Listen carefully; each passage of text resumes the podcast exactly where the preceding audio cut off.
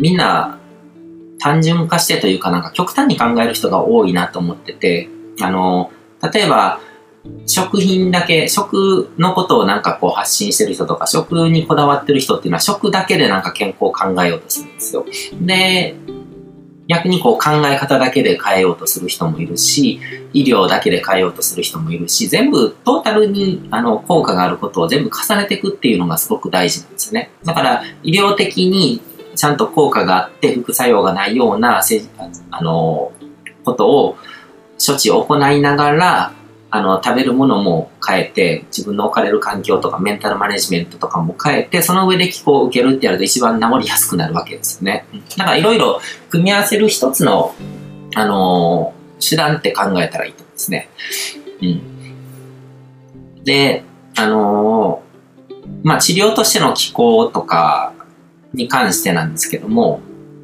気候の効果っていうのは、あのー、まあ、今も言った通り、こう、施術者の気に対する臨場感。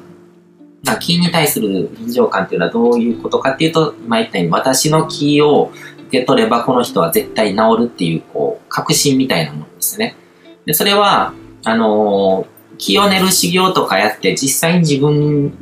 から気が出てるっていうことを、あのー、感じる、あの、回数が増えると、その信念は高まっていくわけですね。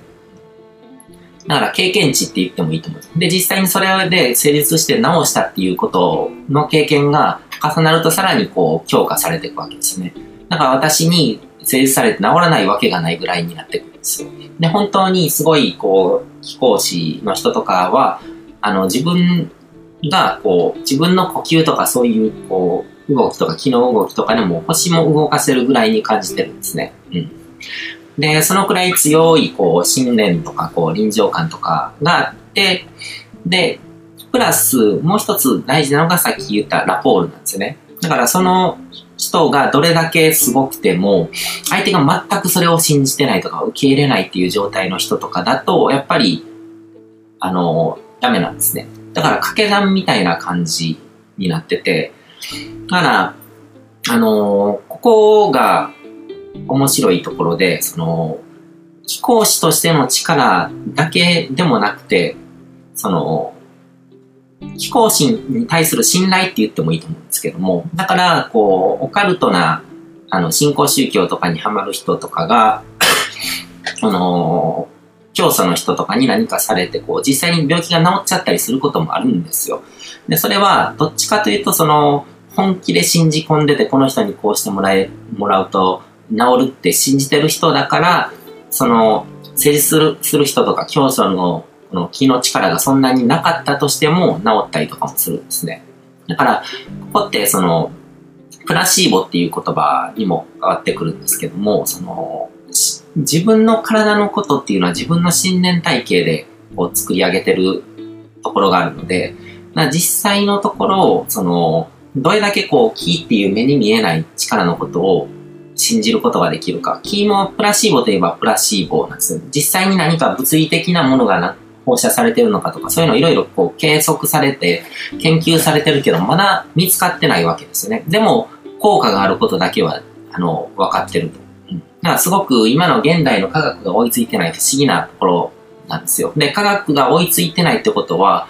ないって思う人にとってはないっていうこともできるんですよ。うん。そういうものなので、うんで、あの、気っていうそういうアプリよりっていうこう前提なしに存在するような、あの、エネルギーがあるっていうわけじゃなくて、あくまでこう観察する主体ですね。うん。だから気を受ける人にとっては自分の意識との関係性っていうのがすごく大事で、自分が気に対してどういう考え方を持ってるのか。で、それを誠実してくれる人に対してどういう信頼感を、信頼感を持ってるのか、確信を持ってるのかっていうことがすごく作用するわけですね。うん、で、熟練した伝統機構の施術者っていうのは、そうやって修行を毎日繰り返してこう気を練るっていうことをやってるから、もうその人の意識の中では本当に目に見えるレベルでこう気が見えてたりするんですね。で、それも、あの、共感覚し共感覚っていうのもあるんですけども、その、オーラを目で見るとかっていうのとかも、実は訓練すればできることなんですね。木をこう練ってこう、木の糸とかを見ていくっていうのも、訓練すれば、あの、木にしても何にしても、何かしらこう、五感の中に、枠の中に収まらないようなこう感覚器官ではキャッチしてるんですね。キャッチしてるから実際にその影響を受けるわけじゃないですか。だから見えてないっていうだけで存在しないわけじゃなくて、そこにあるって思って、あるものを見ようとして、こう訓練してくると見えてくるんですね。で、それは脳のあれで言うとこう、チャンネルのつながり方が変わってるんですよ。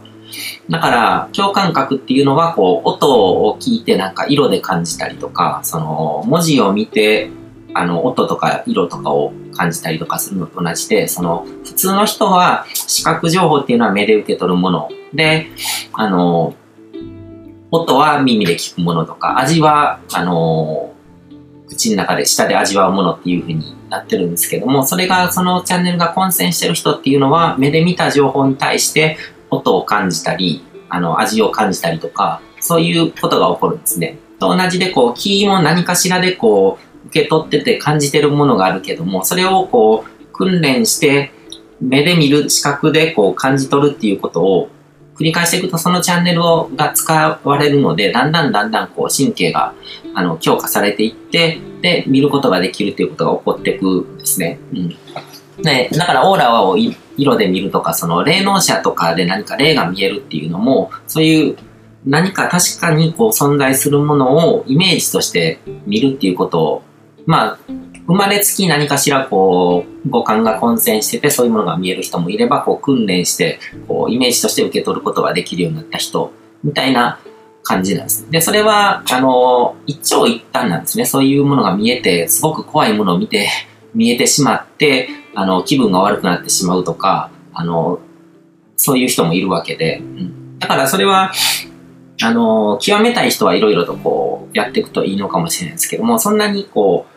必ずしも必要かっていうとそういうわけでもなくて、僕とかも、あの、キーとかに関しては目では一切見えないですね。でも感じ取ることができる。その場の空気を読むとかそういうのとかも同じなんですね。うん、だから、その、人が集まってるとこでここなんかちょっとどんよりしてるなとか、空気が悪いなとかって思ってこう、そこから離れたりとか、そういう感じでこう、感じ取ってキャッチして、で、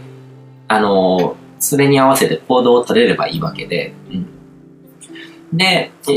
まあその人は本来こう、自分の生命エネルギーとかを媒介にして相手を癒したりとか、そういうことができる能力っていうのはあるわけですね。で、別にこう、これも気候の種類でいろいろあるんですけども、内気候とか、その自分の体の中、生命エネルギーを使って相手を癒すっていうのもあれば、こう自然を巡ってるこう気を利用して、あの、全然自分は消費せず、消耗せずに、あの、自分がエネルギーの通り道になって、あの、相手にもエネルギーを与えるみたいな、そういうやり方もあるんですね。それは、まあ、霊気とかがそういう感じだと思うんですけども、気候で言うと大終点っていう、あの、考え方もあるんですけども、うん。で、とにかくそういうものですね、科学が追いついてないけども、確かに何かしらこう、現実世界に効果を及ぼすような何かがある。で、それは意識の力とかによって作り出されてる。情報操作の一環としてそういうことが起こってるっていう感じで捉えるといいのかなと思いますね。うん。で、熟練したその伝統機構の施術者っていうのはそうやってこう訓練して自分の気っていうものに対してすごくもう本当にこう、あの、感じてるわけですね。で、あの、パントマイムとかする人とかって、こう、ない、こう、実際には存在しない壁とかそういうものとかがあるようにこう見せて、で、見てる人にも本当にそれが存在してるように感じられるっていうのと同じで、もうそのくらいこう、臨場感を高めると、あの、僕がこうやってここに気があるっていうのを、すごくこう、臨場感高めると、その相手側もそこに何かがあるように感じて、それが共有されると。で、それによって効果が、あの、起こるっていうふうに考えるといいですね。だから、本当にこう、熟練した伝統機構の施術者っていうのは、ラポールがない状態ですね。あんまりこう、その人がどういう人か知られてないとか、あの、どのくらいすごい人なのか知られてなくても、何かを感じさせる。一流の人っていうのはこう、放つオーラみたいなそういうものとかもあるので、そういう総合的な情報によって、あ何かこの人はすごいものを持ってる人だみたいな感じで感じさせて実際に効果を出せるっていうことも起こるわけですね。